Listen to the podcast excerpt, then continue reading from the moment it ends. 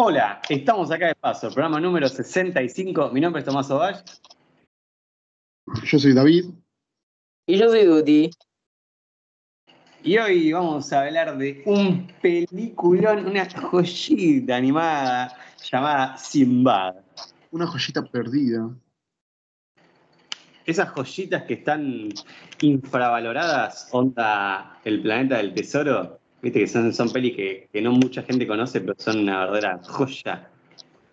No diría que mucha gente no lo conoce porque le spameaban todo el tiempo en Disney en ese momento. Onda, son de esas que si están en la tele te sentás a verla, pero no la buscas para verla. Bueno, menos yo nunca la buscaba para ver esas típicas, esas típicas películas Bueno, porque no son- sí. siempre me parecían a mí como muy raras o las veía como aburridas en su momento. Claro, para mí eh, estaban más eh, para un público más grande, más que para los chicos. Pero bueno, la animación y es como que iba más para, para ese lado. Es una adelantada para la época, ¿sabes, qué- ¿sabes cómo, qué, ejemplo veo también? Eh, B-Movie. Era como que esa película en su momento era como muy... mm, y ahora es como... Es una joya, Es- otra joya. Antes era ZZ. Bueno, sí, sí, pero B-Movie en su momento también estuvo bien posicionada. Sí, pero tenía un humor adelantado. No, Sinbad sí, del es- Marino, se- Sinbad del Marino, va, Sinbad y la leyenda de los siete mares. Eh, es una adaptación que quiso buscar y mezclar nuevos, nuevos tipos de animación y yo creo que ahí estuvo más que nada el, el, el pifi de la peli. ¿Vos decís? Mm, mira, puede ser que sí. O sea, envejeció, para mí los monstruos no envejecieron tan bien. Y No, se me hace un poquito no. raro. Que banco fuerte esta idea. Porque yo creo que... Creo que nada, no quiero tirarme acá al- a la pileta. Pero creo que fue como la primera que quiso meter este tipo así, tipo CGI, mezclado con 2D. Eh, Por supuesto que no. Porque, no sé, aparte te voy a decir también eso del CGI, que no quedó también acá. Y lo hizo, viste, Hércules, la de 1997 de, de Disney. Y, viste, con la Hidra, Ah, y la, con la Hidra y con Ah. Con los titanes, creo, que quedó mejor. pero está, está mejor logrado en, en el CGI en, en, en Hércules. Va, yo Sí. creo que está más homogéneo con la animación, como que va a juego. Sí, sí, sí. Parece que como que comentaron también el CGI con un poquito más de 2D, porque no, no recuerdo bien, pero quizás recuerdo como que el 3D tenía las líneas típicas de dibujo a mano. No sé, me- esa impresión.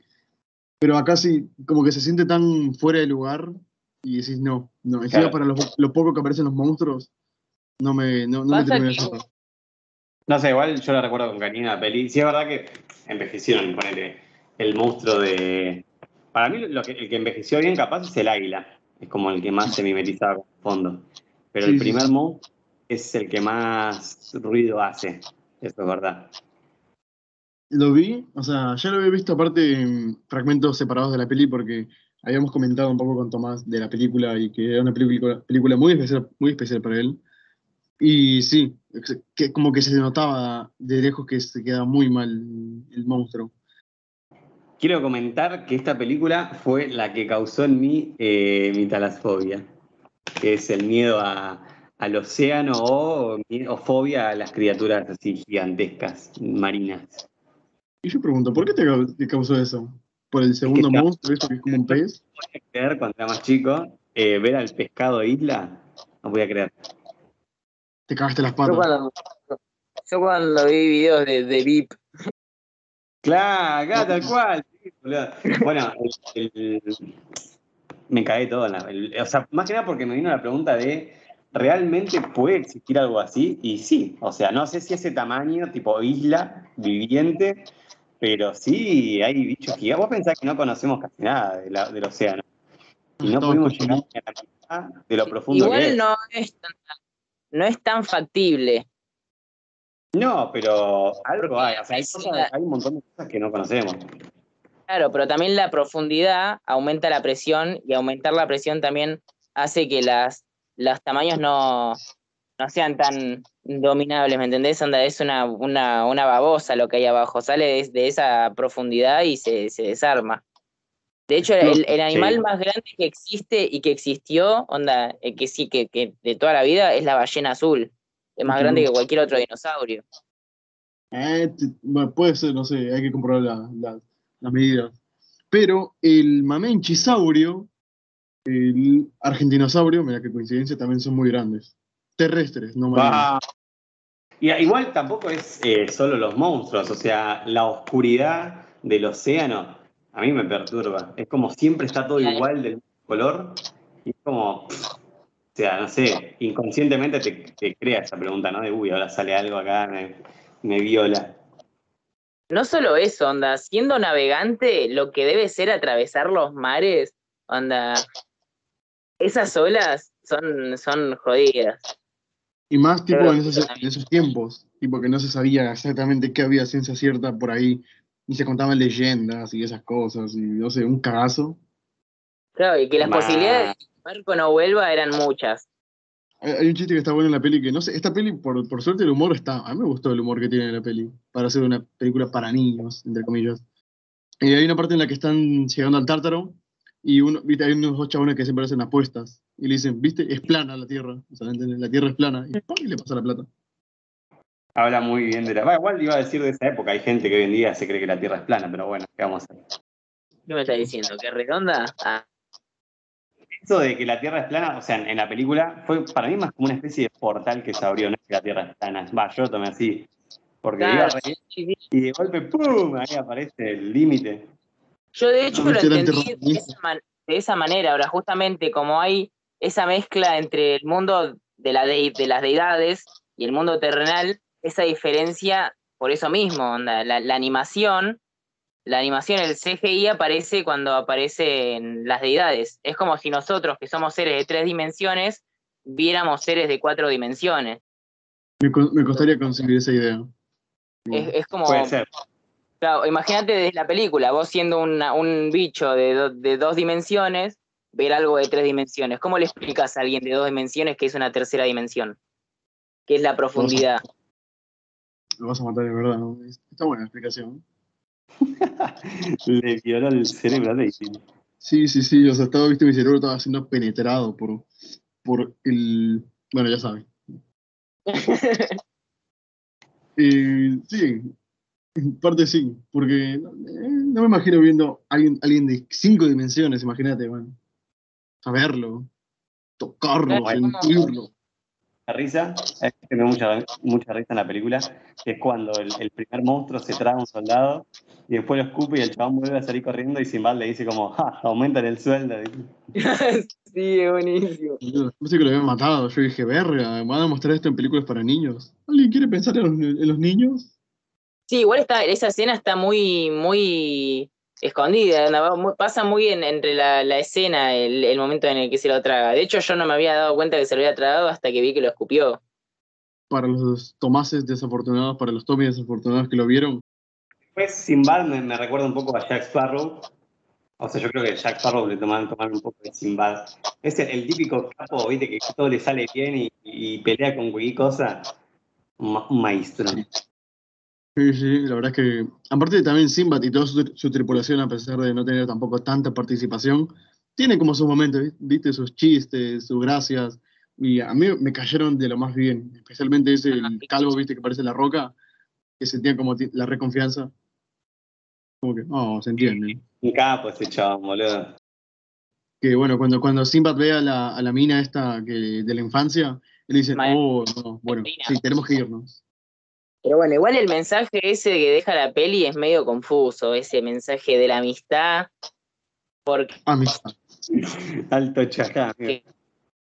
acaso, Le robó la germa. lo acaso, está- Sinbad, claro, Sinbad, el único motivo por el que cometió la misión es porque, uno, porque Marina le, le pagó, y dos, porque guardaba una leche, Sí, también, pero igual me gusta que no sea como que, oh, sí, voy a hacerlo por el honor, por la... O sea, el chabón es un pirata, ¿me ¿entendés? Está acostumbrado y no, no ve a las típicas de que, sí, lo voy a hacer porque quiero mucho. Se veía que era medio hijo de puta. Claro, literalmente le robó la novia, o sea, no dejó de robar en la película. Entonces es como, está bueno por ese lado. Bueno, igual en la película te lo ponen como que Proteus cedió a su novia. O sea, sí, porque la vio, ¿me entendés? Dijo, mira, no va a ser feliz con mi verga, que sea feliz con la de otro, así que bueno. Es como la escena en la que en, en el planeta de los simios, cuando César se va, y le dice César, está en casa. Con esa voz tan grave y Sí, todo. Ah, Eh, se fue al barco y le dijo, este siempre fue mi, este, este siempre fue mi hogar.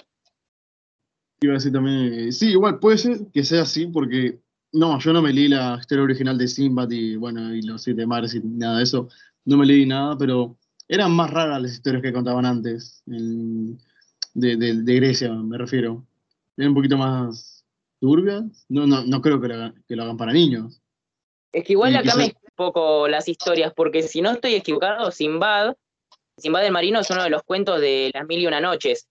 Y cuando hablan del tártaro y demás acá, eso ya es más como la Iliada de Homero. Es como que te mezclan la mitología griega con Fue, fue Un- toda una violada ahí his- histórica, fue como... cuento a- árabe. Es el, es el feto, viste, árabe, eh, es, qué sé yo, eh, gre- gre- greco-romano. Y, y occidental de parte de la animación. y, un negro copiarse de todo, de todo por completo. Sí, sí, sí, medio raro este niño. Pero lo apruebo. Sí, sí, la verdad que la historia, el guionado, el- el humor está muy bien logrado todo. Lo único que choca es la animación. La, la- El momento. la- sí. momento, porque cuando están en, en- entrando el tártaro, eh, que están peleando contra el águila, esa blanca, es muy buenas esas escenas. Nada más que como que los, los bichos con el mar no combinan también muy bien con el mar. Es el Claro, mar en ahí- 2D. Ahí está el problema. Yo creo que ese es el problema, porque los bichos de mar, su entorno es el agua y es otra animación. Sí, es verdad. es verdad. los bichos de tierra están completamente, están enteros, ¿me? Está tampa- no están tapados por el, por, por la otra animación. No, no se siente tan fuerte el- el- la transición de una a otra. Claro. verdad, No me he dado cuenta de eso. Porque el águila no, se- no se veía tan mal dentro de todo. No, no, No, no. Está tapado por agua de otra animación. De hecho, te diría que ese es mi bicho favorito. El águila. Ujú. El águila y el pez ese con, que, ti- que tiene como una isla encima. Sí, sí, sí, sí, sí. muy- El pez isla es lo mejor que El, el pez isla, O sea, tipo todo un ecosistema en la espalda y que lo hacía, hacía que, que se vaya cuando él quiere, es como que pff, épico. Pero aparte es, es una locura cuando el supuesto sol es la linterna de él, de él, y en realidad es noche. Sí. Ah, es verdad, sí, sí, sí. Es una locura. Eso es lo, lo piola, onda, que juegan con un poco, un poco con, con las animaciones y te. Igual, a mí, te juro, me, me causaba pánico. Se abría el ojo gigante así y se, la, la cámara se alejaba y mostraba la isla que en realidad era un pescado gigante. No sé, hermano, es, es muy salvado. Y aparte, como todo el rastro que dejaba cuando él nadaba, ¿viste? Sí, eh, bueno, en eso, viste, está buena la peli, la película, tiene muy buenos conceptos y la historia la veo un poquito simple y muy apresurada. Me hubiese gustado ver más de la peli, no sé ustedes. La sentí muy, muy rápida, muy cortita. basada en la historia de Sinbad, que a ver, es bastante simple el concepto y, y van por lo mismo en todo. Sinbad tiene, le están hac- hacen animas, eh, adaptaciones desde el 47. La eh. Van a, van a ver. Pero qué sé yo, más pruebas, más, más bichos, más sufrimiento. Claro, variarla tenés que variar de alguna manera. Me gustado ver más monstruos y capaz algún. Meterle CGI. Más CGI, eso. Para mí hubiera estado más lograda si iba a la animación esa tradicional, que la verdad un tipo, un, un Hércules o un tipo, un príncipe de Egipto iba bien, o si se abordaban de una con el CGI, en el, lo que era, para lo que era en el 2003, es, es- era un, un CGI muy bien logrado, ¿Cuál es el de Hércules y el del Príncipe de Egipto? claro. Sí, el Príncipe de Egipto creo que estuvieron como dos años animando el mar nada más. Épico, sí, sí, ahí cuando se convierte en sangre, peliculón. Muy épico todo. bueno, ese- a esa no me la toquéis. A esta película tampoco, ahora a partir de ahora. Em, pero aparte, aparte tuvo un presupuesto como de cuánto, creo que 60 millones tuvo y para, ve- para una hora con 20 minutos casi, es como que, verga, o sea, se, se, se- se comió el presupuesto la película. Simple. Y los secundarios, como decís, funcionan. El humor también. Capaz, bueno, el CGI, que siento que se aventuraron a ver qué onda, ¿viste? Y en algunos momentos salió bien. Capaz el único que veo fuera de lugar es el, el, el primer monstruo. Pero Más el primer no me molestó, eso se lo puedo decir. Y como te digo, viste, a mí me dejó con ganas de ver más, quizás de más, de, más dioses, ¿no? Porque acá solamente vimos a Eris. O imagínate, chabón, que se hiciesen una animación tipo como esta, eh, de Hércules, de Heracles, no de Hércules, Heracles y las 12 pruebas que tuvo, no como las que hicieron en Disney. Aunque a mí me gusta, pero no es nada fiel, no tiene nada que ver. No, a mí me hubiera gustado el príncipe de Egipto, capaz mandarle este CGI con las plagas. Fua. Y encima, encima es de DreamWorks también. Claro. Bueno, después tenemos el secundario, el perro, un capo. El me- Perro. para mí ese es mi personaje favorito. No, a mí- me caía bien boludo el chabón este de las armas. Y el otro que estaba siempre colgado en, la- en el barco. O que se empezaron a sacar todas las armas, ¿viste? Y tipo, bueno, nos vamos. ¿Eh? ¿Qué? Pero. Concha de el tipo este que estaba siempre colgado. O los gemelos que eran los gemelos chinos. Sí, que siempre. ¿Por qué? ¿Por qué chino? ¿Por qué metiste acento ahí? Porque tenían ese acento ellos, boludo. ¿No viste que hablaban así? Sí, sí, sí, sí.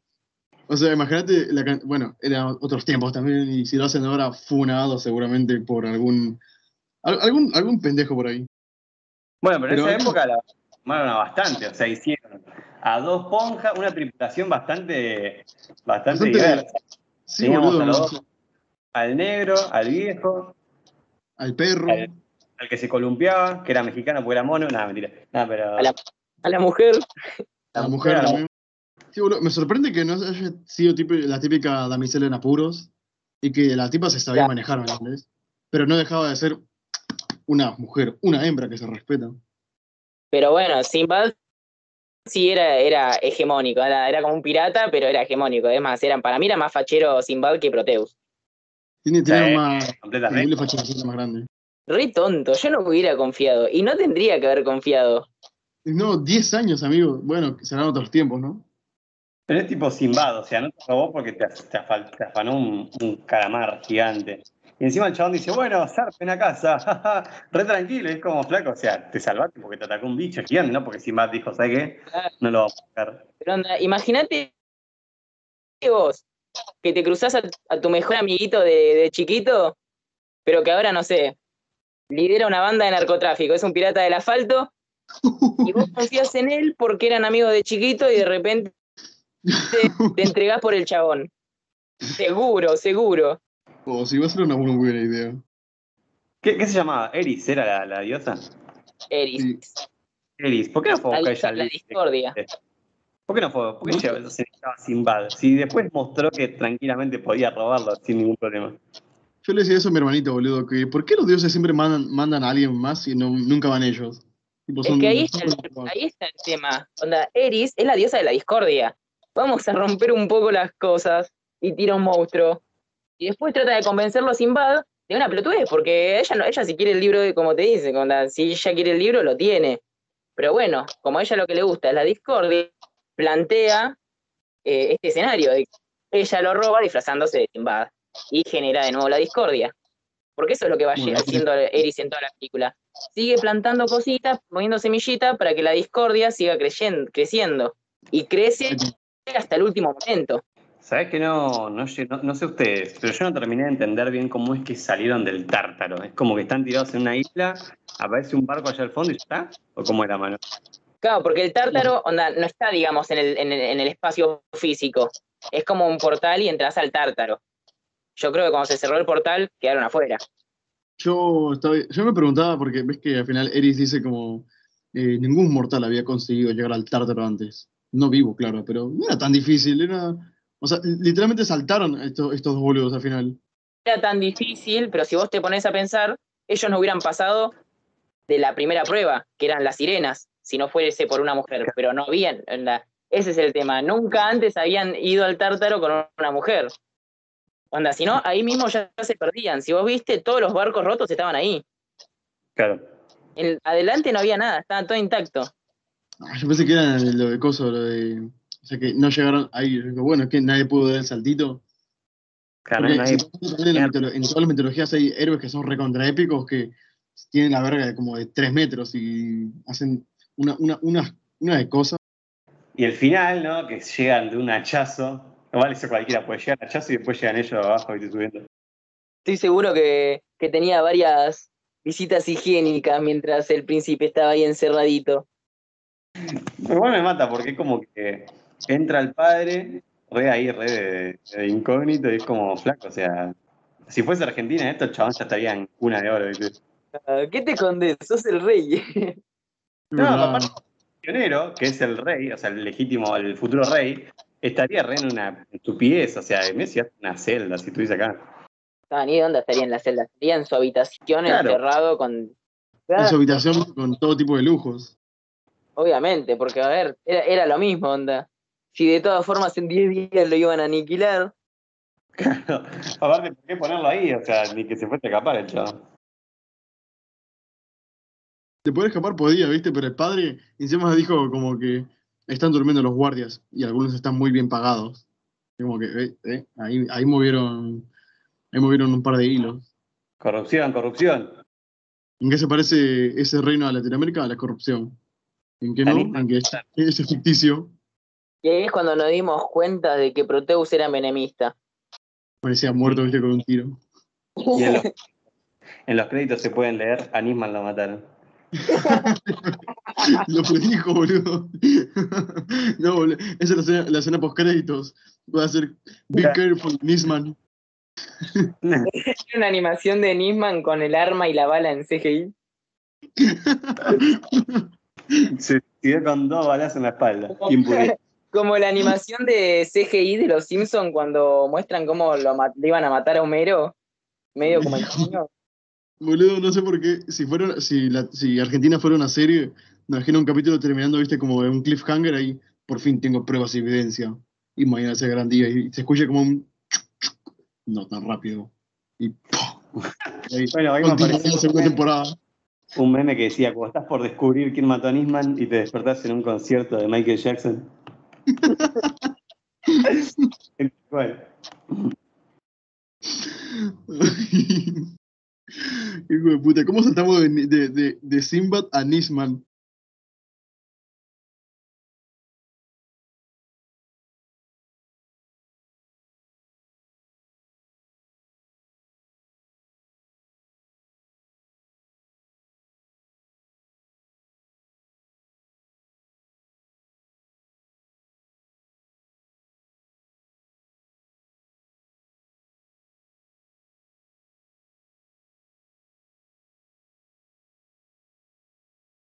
Pero no sé, me sorprende que, va, no sé, capaz que sí salieran en ese típico, en ese grupito de películas que tiene este misma, la- esta misma animación, eh, pero que ahora se están como volviendo a revalorizar, como dijimos, ¿no? Las típicas. pero bueno, vamos dejando por acá. ¿Qué preguntas le harían? Yo le doy un 7. 7.50. Mm, mirá cómo te mira todo. Eh, no, yo le daría un 8 a esta película, un 8.5. Me gustó mucho. ¿Vos Yo también? le- De que te nueve. Buah. Bueno, ahí, ahí un poquito la infancia.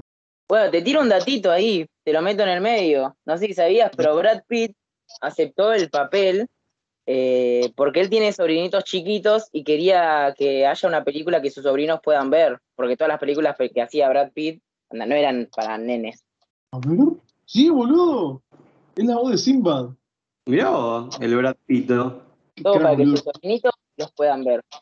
Con sus 58 años, man, y- mejor que nosotros. Bueno, igual yo la vi, yo la vi eh, doblada. Ah, te gusta doblada, ¿no? La Me peli, encanta. La peli subtitulada. sí, bueno, Duti, ¿dónde te, dónde te encontramos, Duti? A mí me encuentran en San Bernardo hasta mañana o en Instagram como Duty No, Digo, no, no, Duty. A vos, David. en el Tártaro. Mira, te robo el chiste. A mí me encuentran en el tártaro acá con la señorita Eris. Ayúdame, por favor. Ah, Pajín. Ah, hablando de, pará, eh, coso, eh, Marina, waifu 100%. ¿A vos, Tommy? ¿Dónde te encontramos? Ahí me encuentran como Tomás Sauvaje en Instagram. El podcast lo encuentran tanto en Instagram como en YouTube, como acá de paso. Esto fue el podcast de hoy. Gracias, Duti, por venir. Y nos vemos en el siguiente. Bye.